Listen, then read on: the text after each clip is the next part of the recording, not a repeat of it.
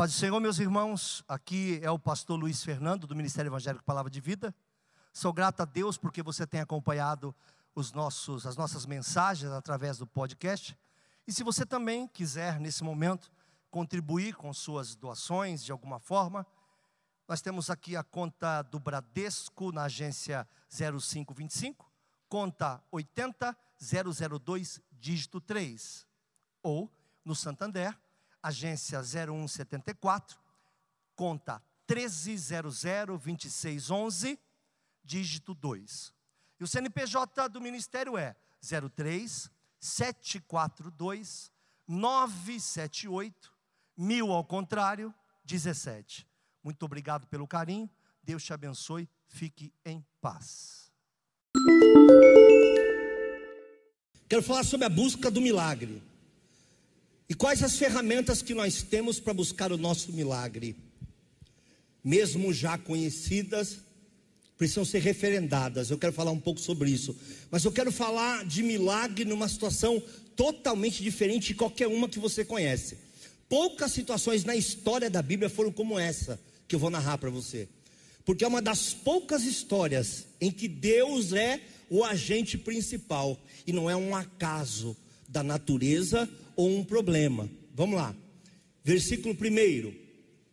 Naqueles dias adoeceu Ezequias de, uma, de morte. E o profeta Isaías, filho de Amós, veio a ele e lhe disse: Imagina essa visita. Assim diz o Senhor. Você pensa, estou curado. Assim diz o Senhor: Arruma a tua casa, em outras palavras, ordena a tua casa, porque morrerás e não viverás. Presta atenção. É uma profecia com uma sentença. Deus sentencia usando um profeta. Vamos chegar lá, que isso é importante você entender.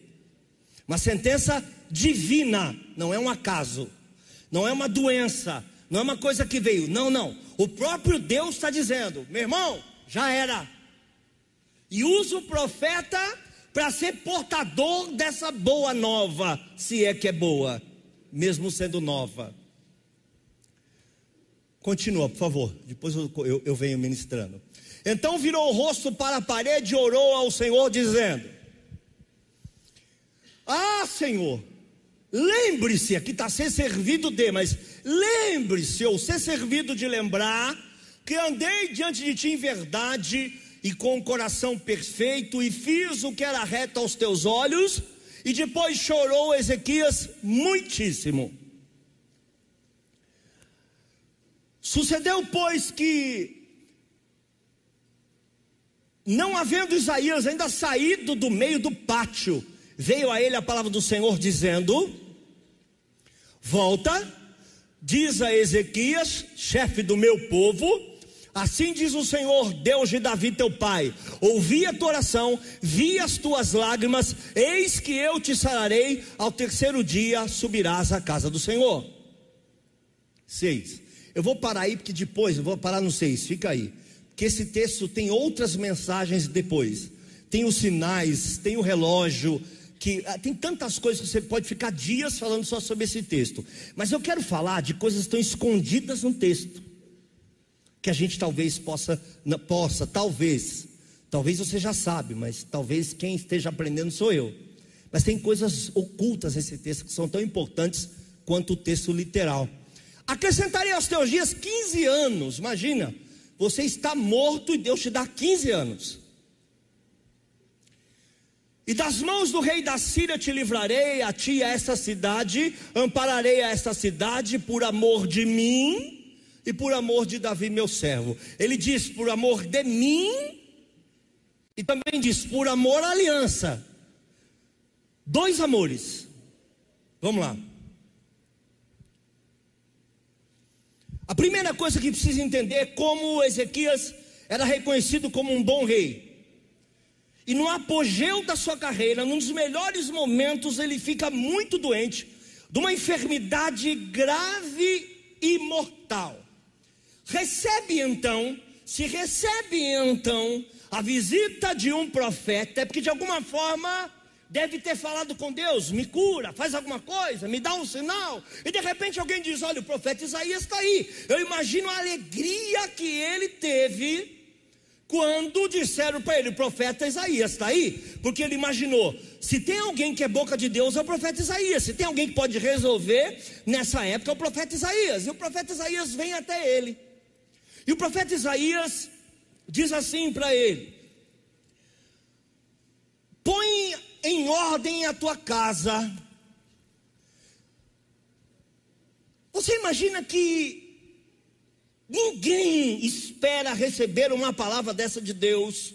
É um tipo de visita que ninguém gostaria de receber. O profeta vai na tua casa e fala assim: Assim diz o Senhor, está chegando uma aprovação aí. Ai meu Deus, grande é o vento. Já ouviu uma palavra dessa? Já deve ter escutado. Grande é a tormenta. E você falou, oh, Jesus. E tem mais: essa doença tua aí é para morte, você vai morrer. Você só vai ter um tempo antes de morrer o tempo de arrumar a sua própria casa. Se Deus diz, põe tua casa em ordem, é porque ainda faltavam coisas para ele fazer em relação à vida pessoal dele. Então, ele recebe um profeta e embutido na vida do profeta, é muito importante vocês prestarem atenção. Vem uma sentença, e não é uma sentença diabólica, é divina. O próprio Deus manda Isaías ir lá e dizer: Você vai morrer. Isso é uma sentença. Raramente Deus abre mão de suas sentenças, de suas situações. Traz essa palavra a ele, mas o que acontece é espetacular. A Bíblia diz no versículo 2 que ele vira para a parede e ele ora. Agora, tem resultado uma oração se a sentença veio do próprio Deus?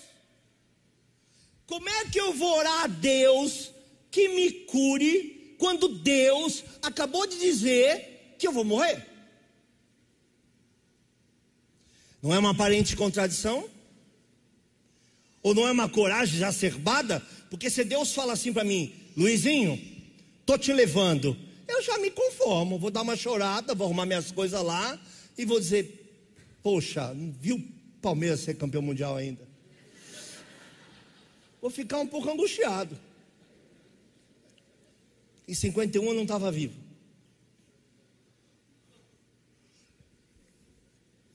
Acho que quase ninguém viu, né? Então, partindo desse pressuposto, pouca gente viu. Que esperança você tem se você tem certeza que aquilo que você está passando de pior não é a carne, não é colheita, não é o diabo, nem você consegue colocar a culpa no diabo, porque é o próprio Deus fazendo para você, eu vou fazer assim. Para com quem você vai falar? Você vai pedir ajuda para quem? Se quem pode te ajudar está te dando uma sentença dizendo: o teu tempo acabou. Mas ele não toma conhecimento dessa sentença. Ele vira para o lado e mesmo assim tem a coragem de falar com Deus. E quando ele vai orar e falar com Deus, ele diz para Deus o quanto a vida dele foi importante, é importante e poderá ser importante. Ele diz assim, versículo 3: Ah, Senhor, lembre-se, ou ser servido de lembrar. E aí ele enumera algumas coisas que eu quero conversar com vocês agora.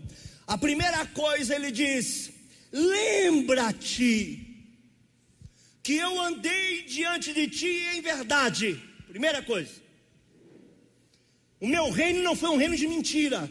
Eu não sou uma pessoa de mentira. Por isso ele teve a ousadia de falar com Deus. Porque se fosse culpabilidade, ele diria: já era, a conta chegou, a mão forte de Deus. Algum profeta ia dizer: teu tempo chegou. Alguém do teu lado ia dizer: você está colhendo. Alguém do teu lado ia te ajudar a sentenciar. Mas ele tem a ousadia de dizer: o Senhor sabe que o meu reino foi um reino de verdade. Ele não disse que foi um reino sem erros. Ele não diz que ele teve um reino que era o mais justo do mundo. Mas ele diz: a base do meu reino foi a verdade.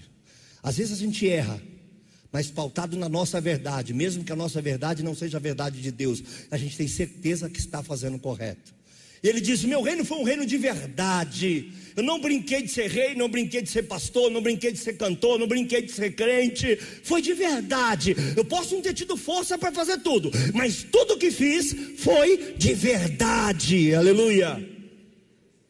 Ele diz mais, ele ousa um pouco mais. Ele diz assim: Andei diante de ti em verdade com o coração perfeito. Essa palavra perfeita, neste emprego, não quer dizer que ele não tinha erros, não quer dizer que ele não era falho, quer dizer que no bojo do seu reino, ele tentou se aproximar o mais possível da presença de Deus com seus erros.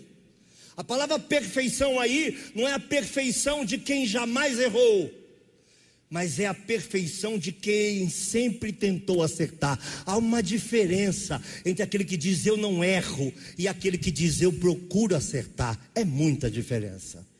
Todos nós erramos, mas muitos de nós erramos de maneira dolosa. A gente quis errar, a gente levantou para errar, a gente fez um conluio para errar, a gente armou um esquema para errar, e tem outros que lutaram para acertar e erraram tentando acertar. Há uma grande diferença entre um pecado de erro, um pecado casual, do que um pecado premeditado. Eu escolhi matar, eu escolhi te roubar, eu escolhi te prejudicar porque o meu coração é maldoso. Ah, pecado é tudo igual. Pecado é tudo igual, mas as consequências são todas diferentes.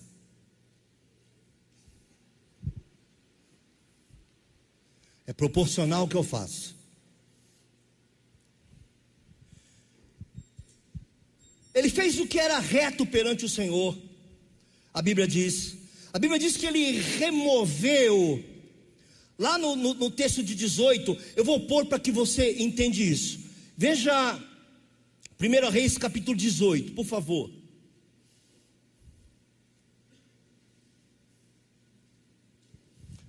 A partir do versículo 1 até o 8 também eu quero ler com vocês. Quando ele diz eu andei, eu fiz, do que exatamente ele estava falando? Ele estava falando disso aqui, ó. Vem comigo. Sucedeu que depois de muitos dias, a palavra do Senhor veio a Elias no terceiro ano, disse: Vai te mostra Acabe, porque darei chuva sobre a terra. É segunda reis, meu irmão. Eu falei primeiro? Eu sou um velho. Viu, querido? Pode pôr lá. Isso, este, este bicho aí. E eu já vou, e engraçado que eu vou lendo, dizendo: o que, que eu estou lendo? Não tem absolutamente nada a ver. Você vai no automático, quando chega no final do primeiro versículo, o que exatamente eu estou lendo? E sucedeu que no terceiro dia, ano de Oséias, filho de Elá, rei de Israel, começou a reinar Ezequias, filho de Acás, rei de Judá. Tinha 25 anos de idade quando começou a reinar, e 29 anos reinou em Jerusalém, e era o nome de sua mãe Abi, filha de Zacarias.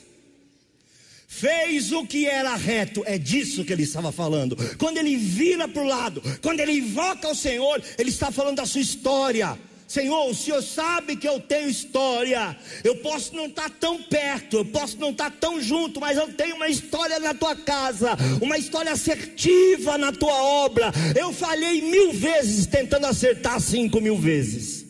Aí ele diz: Fiz o que era reto, fez o que era reto aos olhos do Senhor, conforme tudo que fizera quem?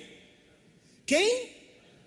Por isso, lá na frente, Deus, quando fala para ele, fala: Por amor a mim por amor a Davi. Traz a mesma aliança à baila. Continuando. Este tirou os altos, quebrou as estátuas, deitou abaixo os bosques, fez em pedaço a serpente de metal que Moisés fizera, porquanto até aquele dia os filhos de Israel lhe queimavam incenso e lhe chamavam de Neustã, a serpente do deserto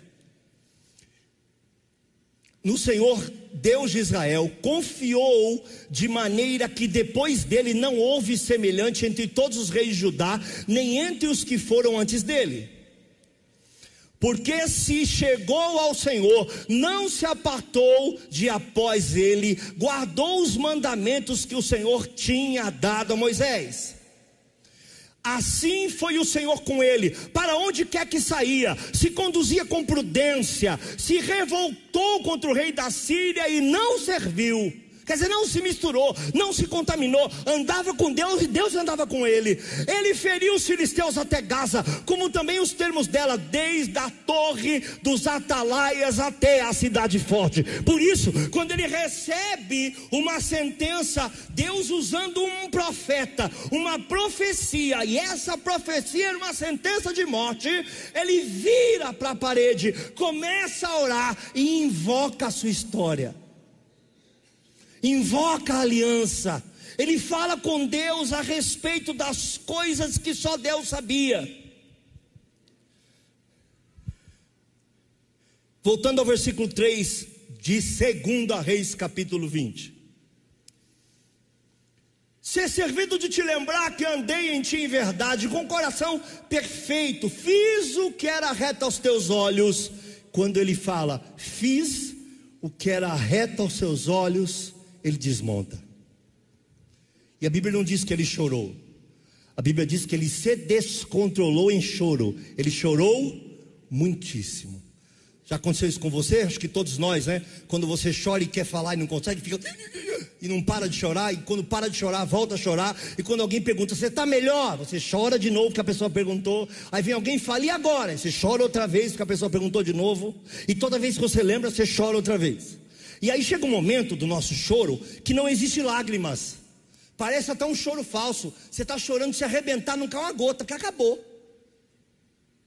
Você sabe que está chorando. Chora por dentro, mesmo que por fora não pareça que você esteja chorando. É quando você está em desespero. É muito mais que um choro comum, é um choro de clamor. E ele tem coragem de invocar a sua própria aliança. Ele tinha segurança, porque se ele não tivesse segurança, que andou, que fez, que era, que estava, ele não teria coragem de seguir em frente. Ele diria: Ih, agora vai. Porque tem gente, meus irmãos, falo, vou falar só de mim, nenhum de vocês, tá bom? Então finge que tudo que eu falo para ti agora é só para mim. Tem gente que Deus abençoa, abençoa, dá livramento, abençoa, dá livramento, abençoa e chora. Por quê? Por quê? Deus vai lá e abençoa. Até quando? Deus vai lá e abençoa. Dá uma resposta, Deus dá uma resposta. E quando Deus dá a resposta, a primeira coisa que a pessoa faz é sair da presença de Deus. Como que dissesse para Deus: O que eu queria do Senhor eu já consegui.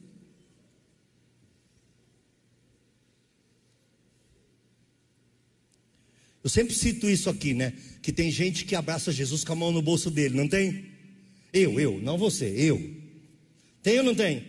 Não tem aquele filho que não dá mínima para você, a senhora, a senhora, é invisível. Está jogando, está não sei o quê, não me atrapalha, está comendo. Você é invisível, até que ele precisa da senhora. Ele nem te chama de mãe, mas quando precisa da senhora, ele fala: Mamãe, dá vontade de pegar, não dá?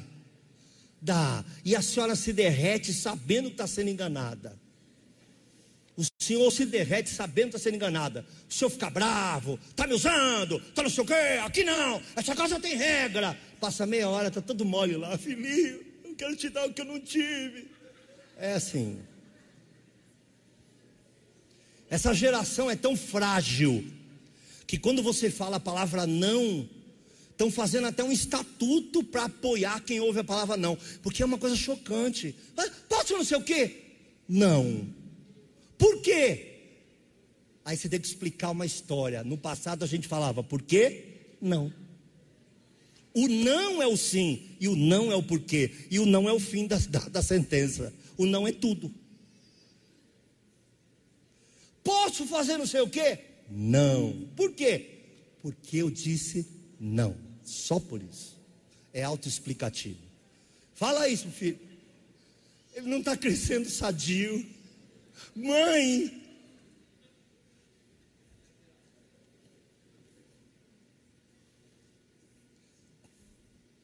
Eu não posso nem falar o que eu quero. Tinha uma geração de idiotas, das quais me incluo, que brincava de boizinho de chuchu. Se você não sabe o que é, é alguma coisa que o demônio criou lá atrás, a gente não tinha saída. Bolinha de gude. Aí alguém fala assim: Ah, pastor, o senhor jogou queimada? Joguei no meu jeito. O nosso jeito de jogar queimada era queima ele o máximo que você puder, arrebenta ele, faz uma marca da bola. E quando ficava marca nas costas de alguém, era o troféu. Quem ganhou o jogo não era importante. Importante é que dava uma bolada, era uma alegria, era festa de todo mundo. Era queimada, queimada. A gente brincava de polícia e ladrão. Vocês já viram isso? Já, né? Só que a gente brincava com a arminha de madeira. Depois amarrava o sujeito que pegava e deixava ele duas horas amarrado. A nossa alegria.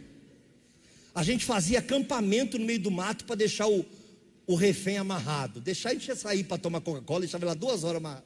Ei! E aí punha o um negócio na boca dele. Uh! Olha, tinha umas brincadeiras sadias, né? Não estou ensinando isso para ninguém. Passado passou. Mas ele teve coragem porque ele tinha história.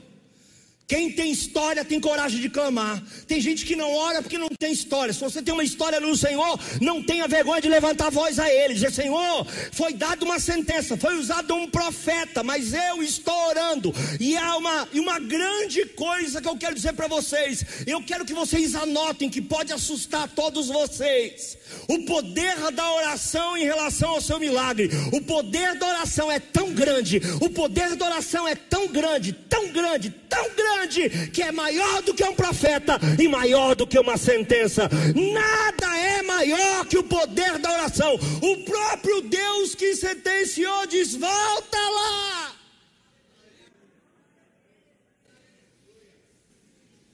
Ah, mas o profeta disse, aí o médico falou, a irmãzinha se levantou, o vaso falou, mas você orou, e a oração é a arma mais forte que existe. Nós valorizamos os dons, valorizamos os profetas e as profecias, mas nada vence uma mulher e um homem que ora, um homem que tem história no seu que diz: lembra!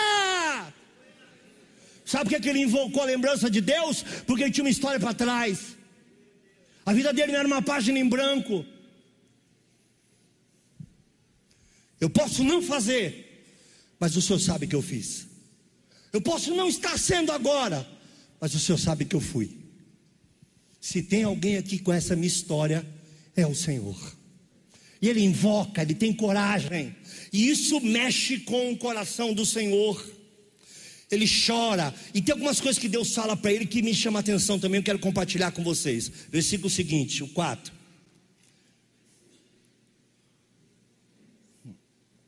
É muito engraçado. Imagine o tamanho que o profeta ficou. O profeta vai até o rei e fala assim: Assim diz o Senhor, você vai morrer.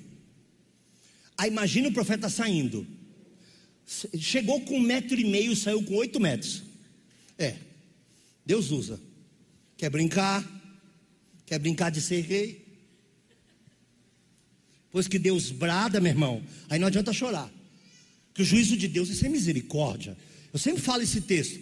A Bíblia diz que o juízo de Deus é ser misericórdia, mas a Bíblia também diz que a misericórdia triunfa no juízo. Então quero deixar claro para você que na época da graça a misericórdia já é maior que o juízo. Foi dado juízo, Deus respondeu com misericórdia através da oração. Glorificado seja o nome do Senhor. O teu milagre é uma questão de misericórdia. Deus vai fazer se você virar para o lado e invocar a tua história. Mas como algum, vou falar de mim para não falar de você, tá? Mas como eu e muitos de mim não têm tanta história assim, invoco a chantagem futura. Se o senhor fizer, eu faço tal coisa. Se o senhor fizer, eu dou tal coisa. Se o senhor fizer, eu prometo que eu não paro. Se o senhor fizer, mas e o que ele já fez? E o que você deveria ter feito?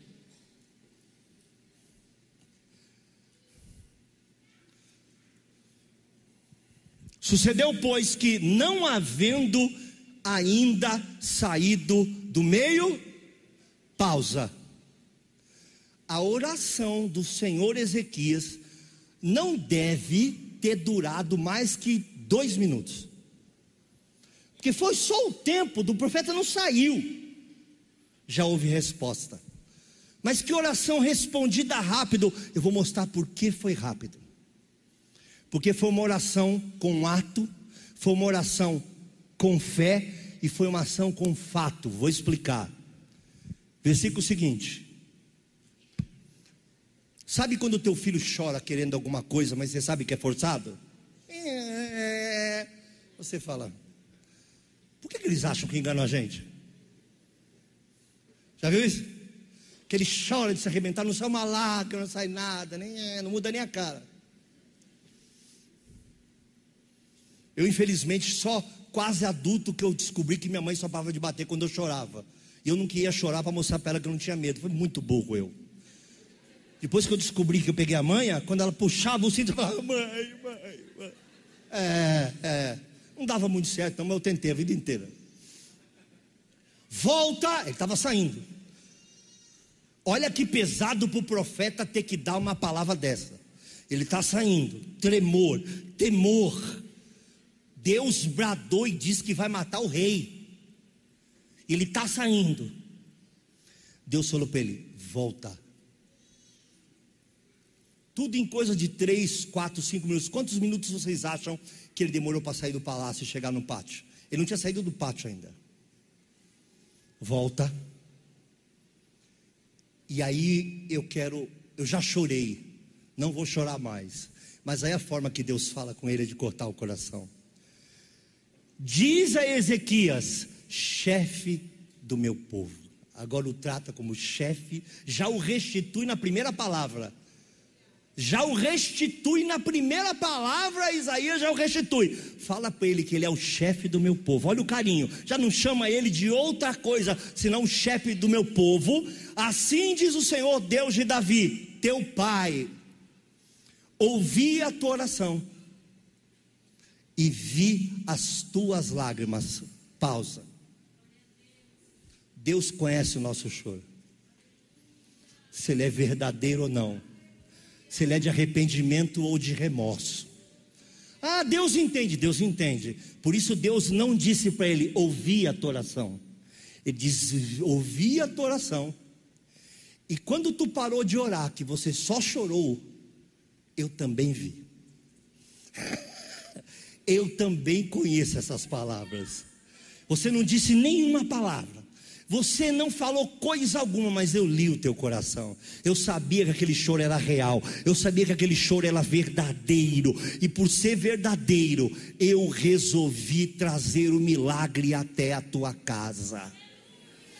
Porque quando nós quebrantamos o nosso coração, a Bíblia diz: um coração quebrantado e contrito, Ele não despreza. Tem muita gente orando muito, mas não acreditando em coisa alguma. Tem gente que fala com Deus como se estiver falando com um amigo do bairro, mas tem gente que se quebranta na presença de Deus. E quando você se quebranta na presença de Deus, a seu tempo Ele te exaltará. A Bíblia diz: Bendito seja o nome do Senhor. Quando você se humilha verdadeiramente na presença do Senhor, Ele se levanta em você ele te levanta, Ele faz, o teu milagre vem. Ah, mas quem disse que o teu milagre não ia vir foi Deus, através de uma sentença, através de um profeta, ao mesmo tempo que a oração foi maior que a sentença, foi maior que o profeta e trouxe restituição. Mas não foi só restituição, eu quero pregar aquilo que não está sendo falado nesse texto e quero a atenção de vocês. Ouvi a tua oração, vi as tuas lágrimas, eu te sararei, e ao terceiro dia subirá à casa do Senhor. Amém? Acabou? Acabou?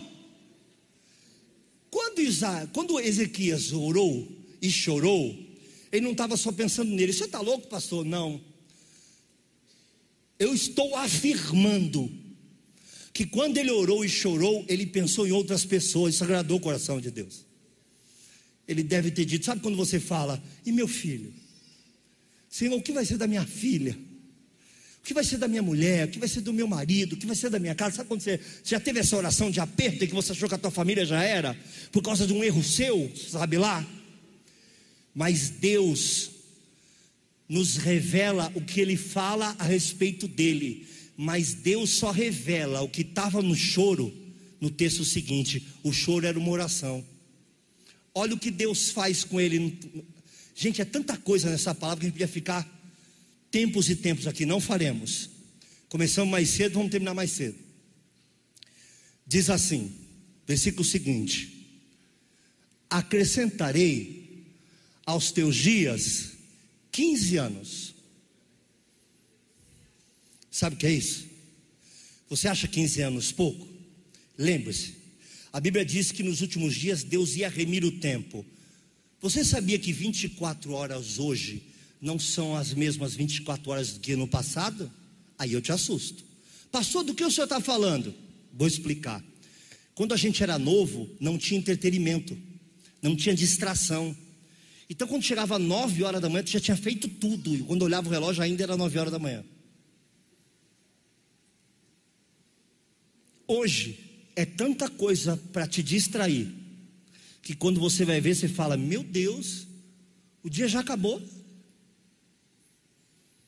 Os dias estão mais rápidos. Uma hora ainda vale uma hora, meia hora ainda vale meia hora, mas na prática não é assim que acontece. A gente perde 10 anos da vida sem perceber que perdeu, mas 15 anos naquela época era uma vida. E aí vem a bomba.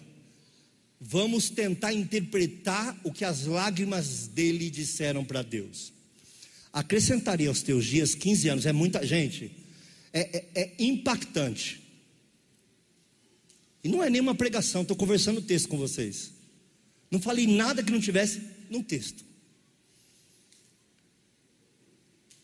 15 anos, das mãos do rei da Síria te livrarei. Logo, a Síria ia prevalecer. Ele ia ficar vivo, ou ele ia morrer, provavelmente, e o seu sucessor ia ver tudo acabado, porque o rei da Síria ia invadir. Ele diz: Vou te livrar da mão do rei da Síria, a ti e a esta cidade. Quer dizer, por causa dos 15 anos que eu te dei, a cidade não vai ser invadida. Pastor, que loucura! Segura aí, talvez eu não tenha capacidade de falar, deixa eu largar o óculos. Deus não matou, não ia matar ele porque ele era ruim, ia levar ele porque ele era bom. E para que ele não assistisse, que o rei da Síria ia tomar e que a cidade ia ficar desamparada, ele falou: Vou tirar ele antes.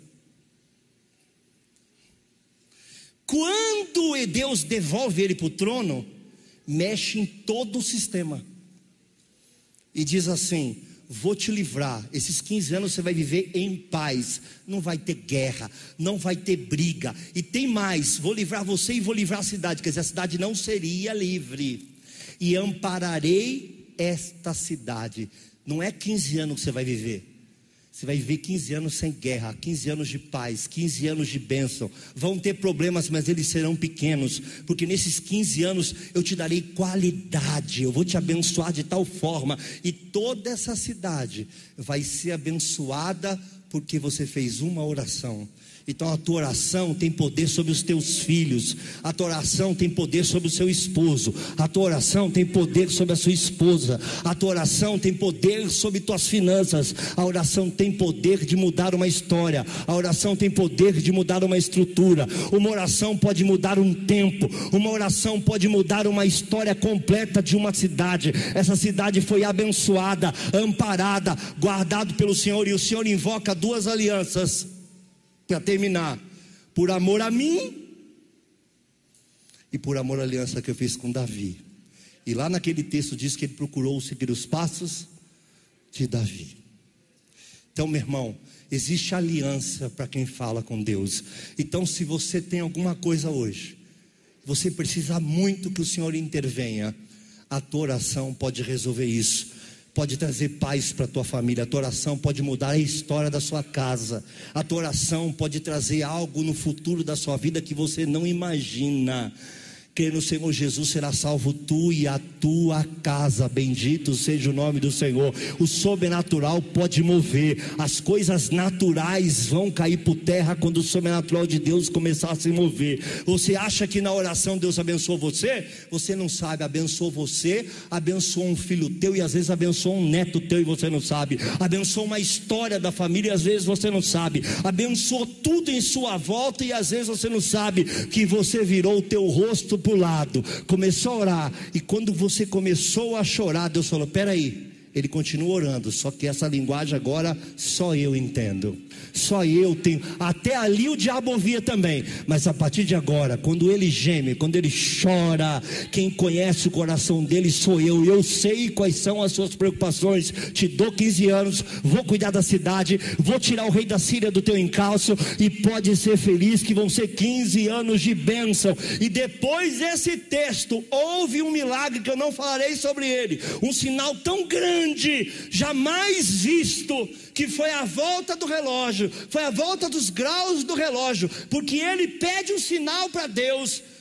O profeta disse: Você quer que o relógio adiante ou atrás? Ele fala: adiantar é fácil, é só uma questão de esperar. Agora, voltar não acontece. Ele muda, presta atenção, ele muda a rotação de todo o nosso sistema, tanto da terra como solar, e faz o sol voltar 10 graus. Ele mudou todo o ecossistema mundial apenas para mostrar: eu sou contigo.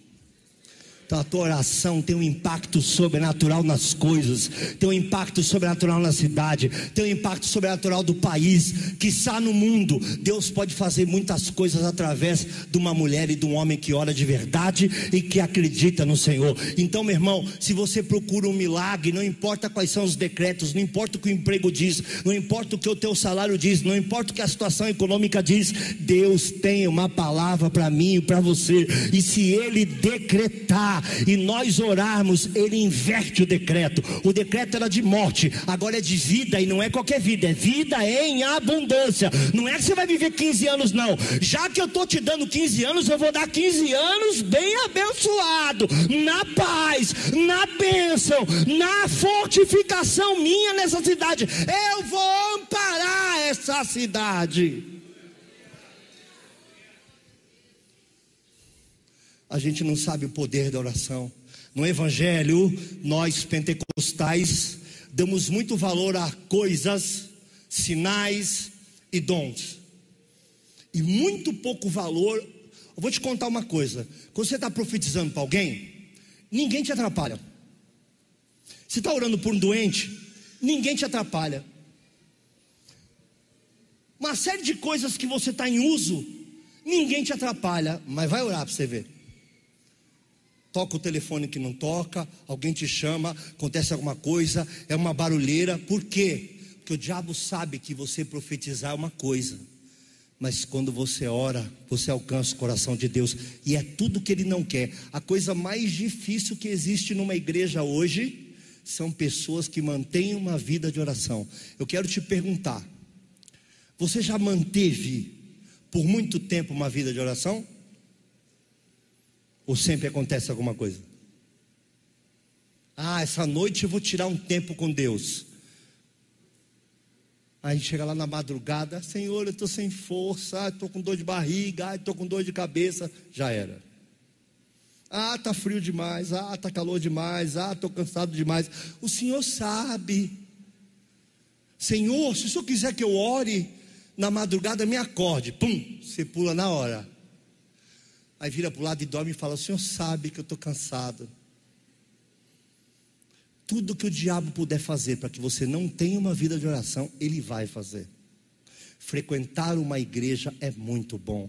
Nós nos reunimos para adorar o Senhor, glorificado seja o nome do Senhor. Mas uma vida de oração é imbatível.